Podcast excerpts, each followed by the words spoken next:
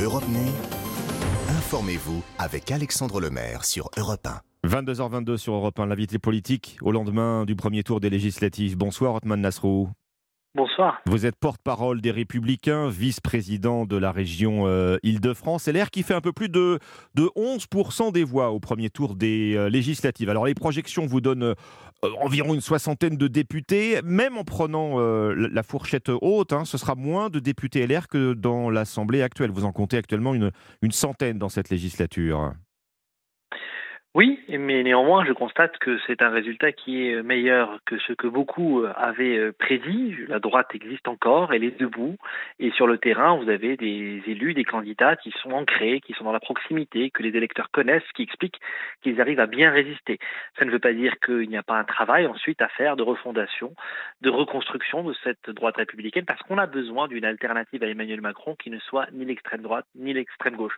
Dans l'immédiat, plus il y aura de députés, les républicains au sein de la prochaine Assemblée nationale, plus ce sera la garantie pour les électeurs et bien qu'un certain nombre d'idées et de valeurs seront défendues euh, et notamment que des réformes importantes eh bien, euh, seront mises à l'ordre du jour et ensuite euh, chacun évidemment se positionnera, mais le pays a besoin de réformes importantes. Alors le président des Républicains, Christian Jacob, souhaite que LR joue le rôle d'opposition utile dans la prochaine Assemblée. Ça veut dire quoi? Ça veut dire être prêt éventuellement à voter certaines lois de la majorité tout en jouant le rôle de vigie?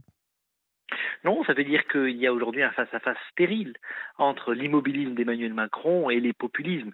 Ça ne mène à rien. Et on voit qu'à chaque fois, d'ailleurs, eh bien, euh, les électeurs se détournent de plus en plus euh, du scrutin aussi. On a une abstention record à cette élection législative parce que ce face-à-face entre Emmanuel Macron et l'extrême gauche, il ne débouche sur rien d'utile pour le pays. On n'est pas condamné à choisir entre l'immobilisme et les excès et des extrêmes.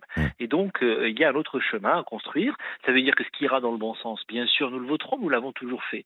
Mais pour le reste, nous avons des divergences majeures avec Emmanuel Macron et ce début de quinquennat ne me rassure pas sur son approche sur les questions de sécurité, d'identité, de rapport à, l'histoire de France, de réforme, de dette, de déficit. Sur tous ces sujets-là, eh bien, on pourra compter sur des députés de droite pour tenter d'infléchir le prochain quinquennat. Ils seront, eux, utiles, mais utiles non pas à Emmanuel Macron pour qu'il ait une majorité, utiles pour le pays, et donc y compris en s'opposant quand il le faudra. Alors justement, euh, j'en viens à ce que déclare également Christian Jacob aujourd'hui pour clarifier votre position future. En aucun cas, les députés LR ne seront une force d'appoint de la Macronie si celle-ci euh, ne devait pas obtenir dimanche prochain une majorité euh, absolue. Ça veut dire quoi? Ça veut dire aucun rapprochement envisageable avec le camp présidentiel?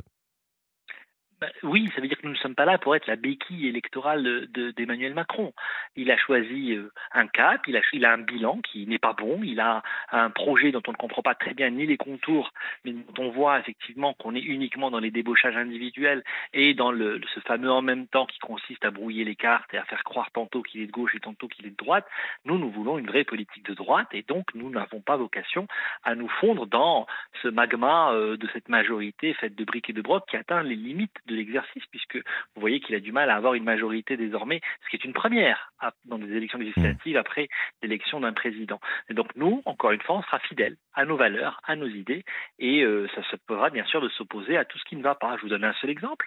La reconduction de M. Dupont-Moretti, eh bien, euh, nous laisse penser que la réponse pénale, que les questions de sécurité ne seront pas traitées comme elles doivent être, comme on pense qu'il faudra l'être, et donc nous resterons bien sûr totalement mobilisés et opposés à Emmanuel Macron sur tous ces sujets.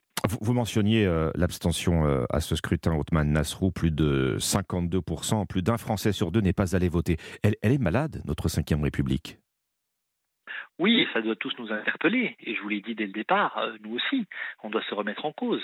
Euh, nous, je pense que nos idées sont majoritaires dans le pays, mais je constate effectivement que des électeurs se détournent aussi de nous. Et donc, euh, ça doit nous interroger. Il y aura un gros travail à faire, bien sûr. Ce sera une démarche collective, chacun devra y prendre sa part de manière sereine, de manière sérieuse, mais il y a un travail de fond à faire.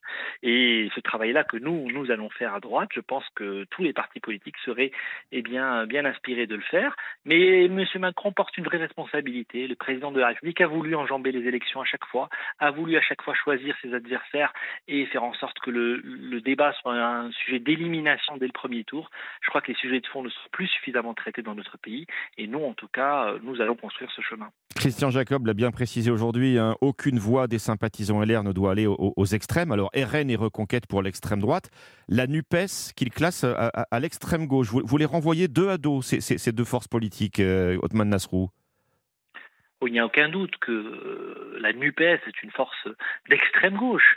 Quand on a un chef, M. Mélenchon, qui dit que la police tue, qui dit au sujet d'un attentat qu'il y, a un côté complotiste, puisque ça se fait juste avant les élections, qui explique que les policiers sont factieux, qui n'hésitent pas à manifester aux côtés du collectif contre l'islamophobie qui a été dissous parce qu'il est en dehors du giron républicain, qui ne cesse d'attiser les, les, divisions et les haines sur en nourrissant le communautarisme, le repli identitaire, le clientélisme. Bien sûr que c'est une force de déconstruction de la République. Bien sûr que la NUPES est aujourd'hui l'extrême gauche. Il faut dire les choses et les nommer clairement. Et bien sûr qu'aucune voix n'ira à ces extrêmes-là parce qu'ils mènent le pays vers la faillite financière et vers la ruine morale, notamment sur les questions de République et de laïcité. Il faut le dire très clairement. Mmh. Sur l'avenir de votre propre famille politique, euh, après les législatives, Otman Nasrou, euh, je repense au score très faible de Valérie Pécresse à la présidentielle, un nombre de députés LR malgré tout euh, annoncé en baisse. Vous n'avez pas peur de disparaître du paysage politique?